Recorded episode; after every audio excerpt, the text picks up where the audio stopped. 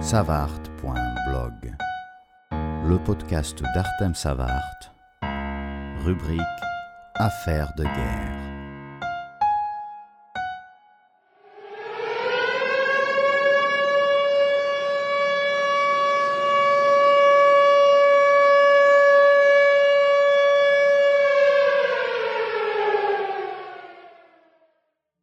Quand les Russes ont attaqué l'Ukraine, ils ont dû oublier à qui ils avaient affaire. Depuis les temps des Cosaques, les Ukrainiens ont toujours été créatifs.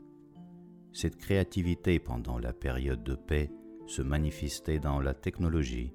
Regardez seulement le nombre des start-up à succès mondialement connus fondés par les Ukrainiens. Et je ne parle même pas du nombre de développeurs ukrainiens qui sont embauchés par le monde entier. En Ukraine, vous le sentez dans l'air, ce besoin d'innover, de créer quelque chose de nouveau, d'utile, d'efficace, surtout quand il y a des obstacles. Au lieu de baisser les bras, criez quelque chose qui facilite ou qui sauve même la vie. Et justement, pour les Ukrainiens, une vie, ce n'est pas rien. Ils ne peuvent pas se permettre comme le font les Russes pendant cette guerre, de gaspiller les vies, de se servir des soldats comme d'une chair à canon. Donc ils se servent d'abord des technologies. Les drones notamment, même les plus domestiques, ils les ont apprivoisés à tel point que c'est devenu un mouvement national. Il y a eu même un garçon de 12 ans qui, au tout début de la guerre, a repéré grâce à son drone une colonne des Russes qui était censée envahir Kiev ce qui a permis de les arrêter à temps. Rien qu'avec un simple drone, on peut sauver des vies et même des villes entières. Donc tout le monde s'y met, surtout quand on ne peut pas avoir des avions qu'il nous faut pour mettre fin à cette guerre au plus vite.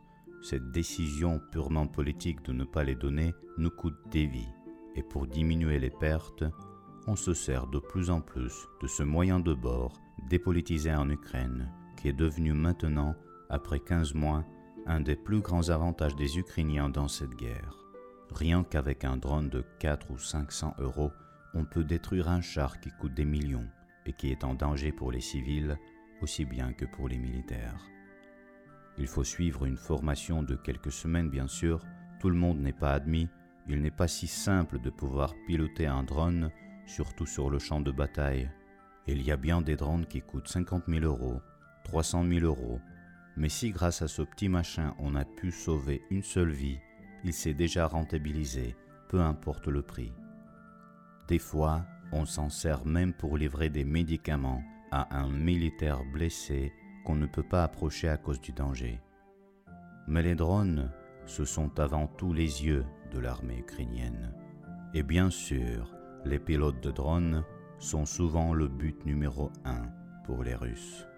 Des fois, elles envoient des dizaines de missiles, rien que pour éliminer un pilote de drone.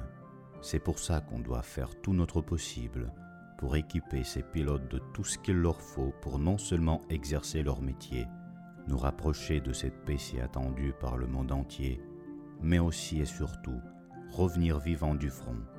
Et des fois, ils sont obligés de laisser tout leur matériel pour pouvoir sauver leur vie.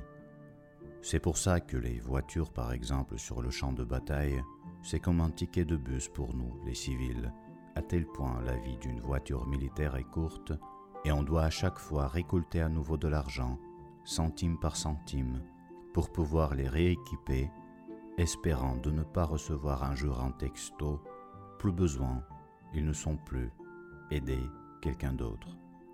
Et on le fera, parce qu'il n'y a rien de plus précieux dans ce monde qu'une vie humaine, surtout quand il s'agit d'un proche. L'argent, les drones, l'équipement, les voitures, les maisons, on peut tout reconstruire, tout refaire, se refaire, mais on ne peut pas ressusciter les gens. De l'autre côté, bien sûr, les pilotes de drones sont instruits de telle façon qu'ils savent très bien comment non seulement accomplir une mission, mais aussi le faire revenir ce drone, ne pas être repéré si possible et l'atterrir parce qu'ils savent à quel point il est difficile de retrouver à nouveau tout ce qui est nécessaire. Malgré toute l'aide des pays européens, on se retrouve toujours dans le manque. Pendant une guerre, si on n'est pas réuni à 100%, on le paie avec le sang. Même si on arrive à récolter l'argent qu'il faut pour tout acheter, ce qui n'est jamais facile et prend du temps, il faut aussi du temps pour effectuer une livraison. Et on n'a pas ce temps-là. Chaque minute est précieuse. Je l'ai bien senti quand on m'a annoncé que mon ami Nikolai allait devenir pilote de drone.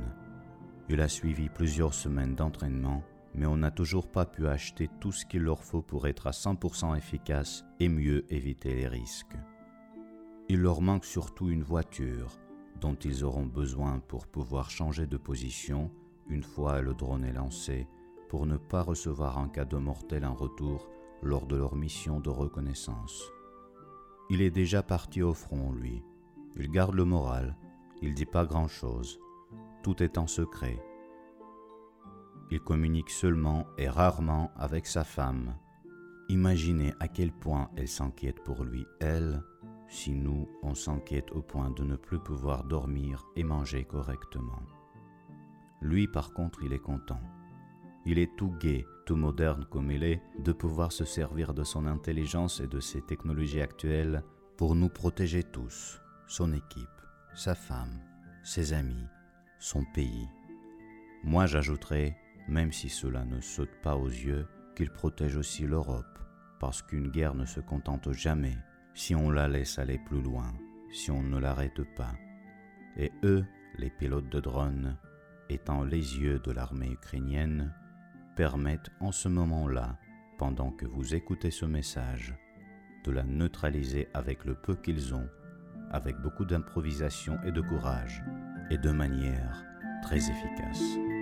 Gloire à eux.